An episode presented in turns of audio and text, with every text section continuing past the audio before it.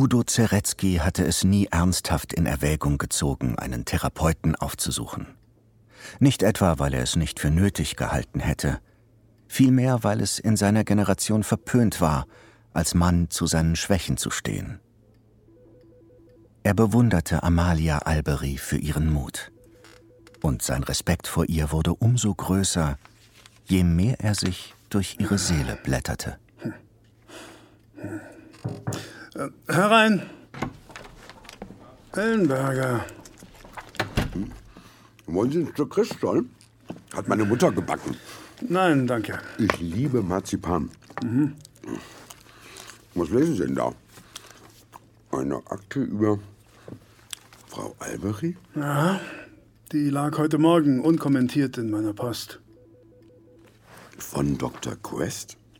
Frau Alberi gibt der in Therapie? Ja, seit dieser Sache mit ihrem Mann. Verstehe, aber warum schickt Frau Dr. Quest uns die Patientenakte? Tja, wenn ich das wüsste. Vielleicht, um uns vor ihr zu warnen. Zu warnen? Ich wollte das eigentlich gar nicht mit Ihnen. Zeigen Sie mal her.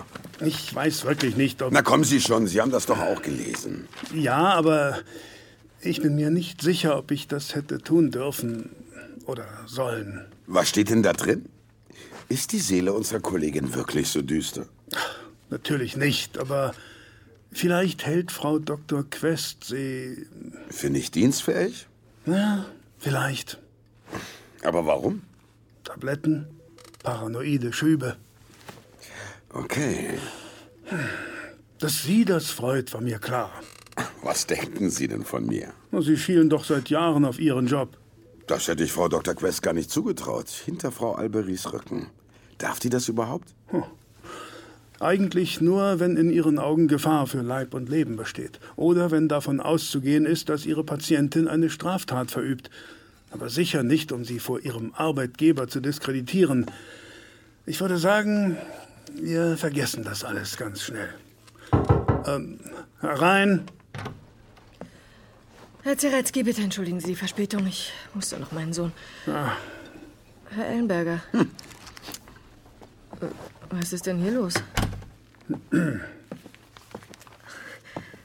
Ist das etwa meine Patientenakte? Wo haben Sie die her?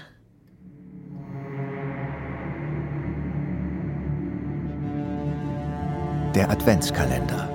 In 24 Türchen bist du tot. Kapitel 11. Der 11. Dezember.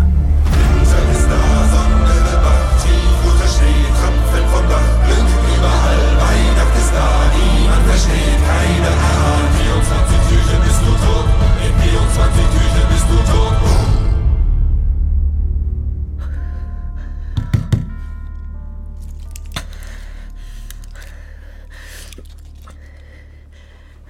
Frau Dr. Quest, machen Sie auf!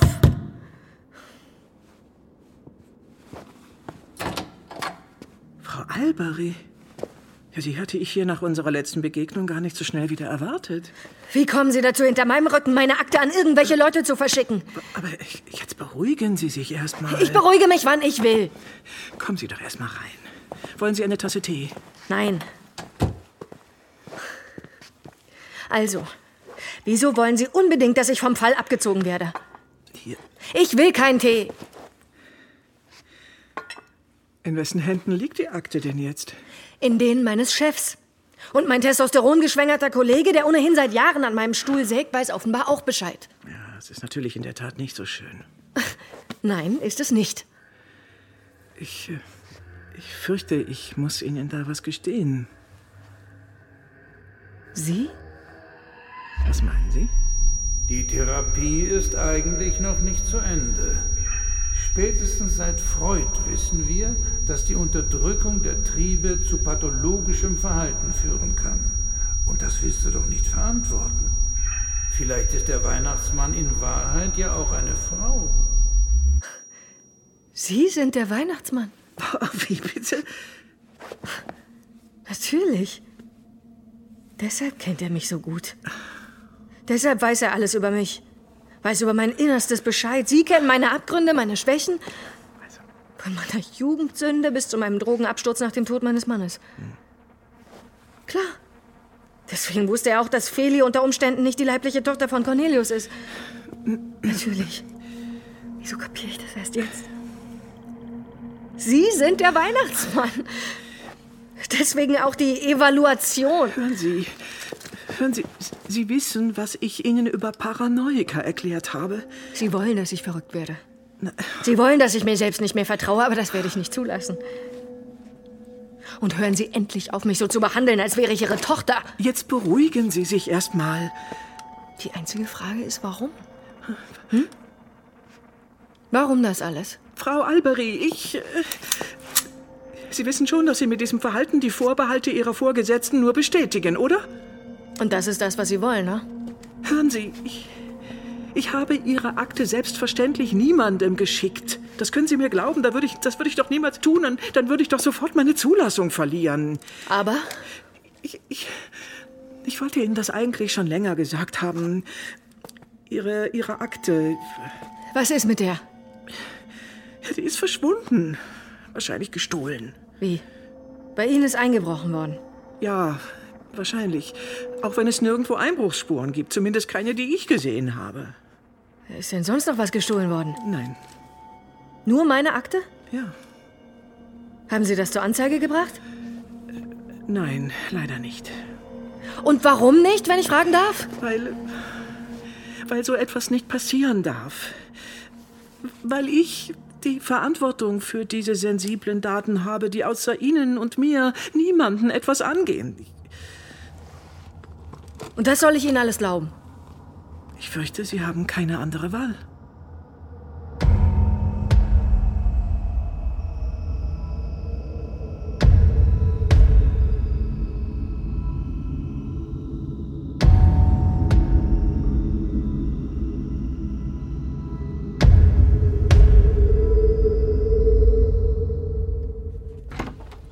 Sagen Sie mal, Sie haben Ihren Laden ja überhaupt nicht im Griff. Guten Tag. Drechsler, interne Ermittlungen. Angenehm. Ellenberger. Das lag heute Morgen bei mir in der Post. In meiner auch. Dann sagen Sie mir bitte, dass Sie diese Person bereits aus dem Dienst entfernt haben. Nein, noch nicht. Und zwar warum? Die Dinge sind kompliziert. Außerdem frage ich mich, ob wir das überhaupt lesen und verwenden dürfen, nur weil es bei uns in der Post liegt. Es ist ja auf den ersten Blick zu erkennen, dass es hier um persönlich gesundheitliche Informationen geht, die auch der Schweigepflicht unterliegen und die nicht strafrechtlich relevant sind. Möglich auch, dass die Akte illegal entwendet wurde und auf eben diesem Wege zu uns gefunden hat. Das ist mir sowas von egal. Ich. Christian? Ist von meiner Mutter. Mit Marzipan. Danke, ich bin gerade auf Low Carb. Das erklärt einiges. Was? Naja, wahrscheinlich sind Sie deswegen so angespannt. Sie lassen einen der brisantesten Kriminalfälle der Berliner Polizeigeschichte von einem psychischen Wrack leiden. Deshalb bin ich angespannt.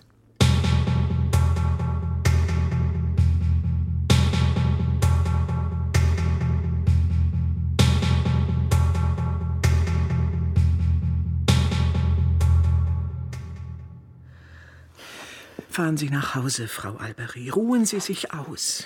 Ich brauche sämtliche Patientenakten von Ihnen. Was?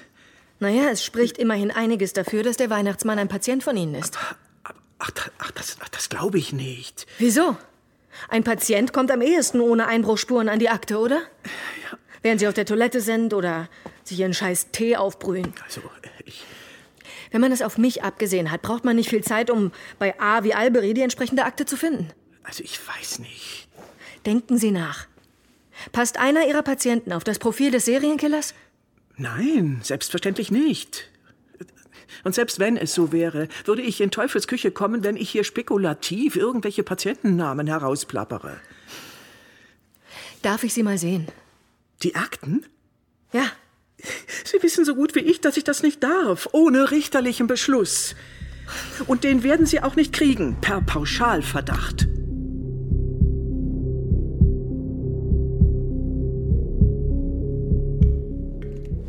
Also ich lege für Frau Alberi meine Hand ins Feuer.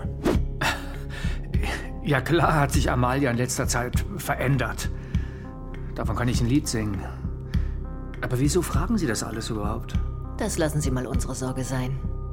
Ach, wissen Sie, Frau Albery und ich, wir hatten nie sonderlich viel miteinander zu tun. Sie war eben immer die beste Freundin meiner Frau.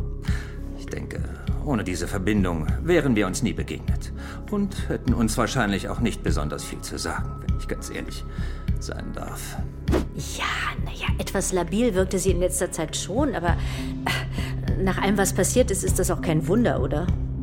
Es ist kein Geheimnis, dass Frau Albery und ich jetzt nicht die besten Freunde sind, aber ich habe sie immer respektiert. Bis heute. Das haben Sie gesagt. Ob ich meiner Frau vertraue? Ich würde sagen, das ist ein ziemlich mieses Timing für diese Frage. Hm. Früher habe ich ihr mal vertraut, ja.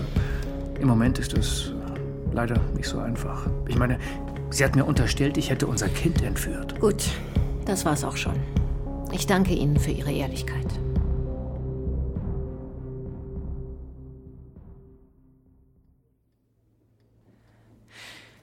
Jedenfalls bin ich die Akte jetzt nochmal telefonisch mit Dr. Quest durchgegangen. Diese behauptet zwar nach wie vor steif und fest, sie uns nicht geschickt zu haben, aber es ist faktisch die Kopie der tatsächlichen, angeblich verschwundenen Akte. So, aus der Lektüre wird klar, das habe ich mir auch nochmal von ihrem Kollegen Professor Dr. Helm bestätigen lassen. Hm. Amalia Albery ist getrieben von einer nahezu pathologischen Sucht nach Anerkennung. Das ist schon nah an einer narzisstischen Persönlichkeitsstörung. Immer wieder giert sie nach körperlicher Bestätigung. Und wenn sie die nicht bekommt, wird sie, nach eigener Aussage, regelrecht wahnsinnig. Frau Drechsler, ich denke, das Sexualleben von Frau Albery geht uns nichts an. Ja. Ich muss meine Mitarbeiterin da auch ein wenig schützen vor diesen Übergriffen. Mag sein, aber was, wenn sich diese Sucht auch auf andere Arten der Anerkennung überträgt? Hä? Als Sublimierung. Was meinen Sie? Ja, im Job beispielsweise. Was, wenn Amalia Albery diesen ganzen Fall nur inszeniert hat, um auf diese Weise in die Öffentlichkeit zu gelangen? Was? Das ist absurd. Was, wenn sie unsere Mörderin ist? Was? Haben Sie schon mal darüber nachgedacht? Entschuldigen Sie, das geht jetzt wirklich zu weit. Hören Sie mal, Ihre leitende Kommissarin ist tablettensüchtig. Das geht zu weit, finden Sie nicht? Und es ist doch schon ein seltsamer Zufall, dass die Opfer bis in ihre eigene düstere Vergangenheit reichen. Oder nicht?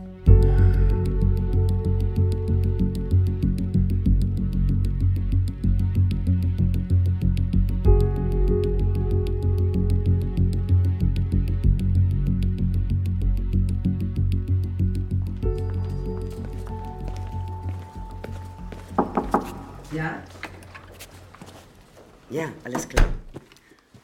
Sie kommt gerade in mein Büro. Ja, mach ich. Wiederhören. Frau Albery, was gibt's? Wer war das? Ist das nicht ein bisschen indiskret? Sie haben doch gerade über mich gesprochen.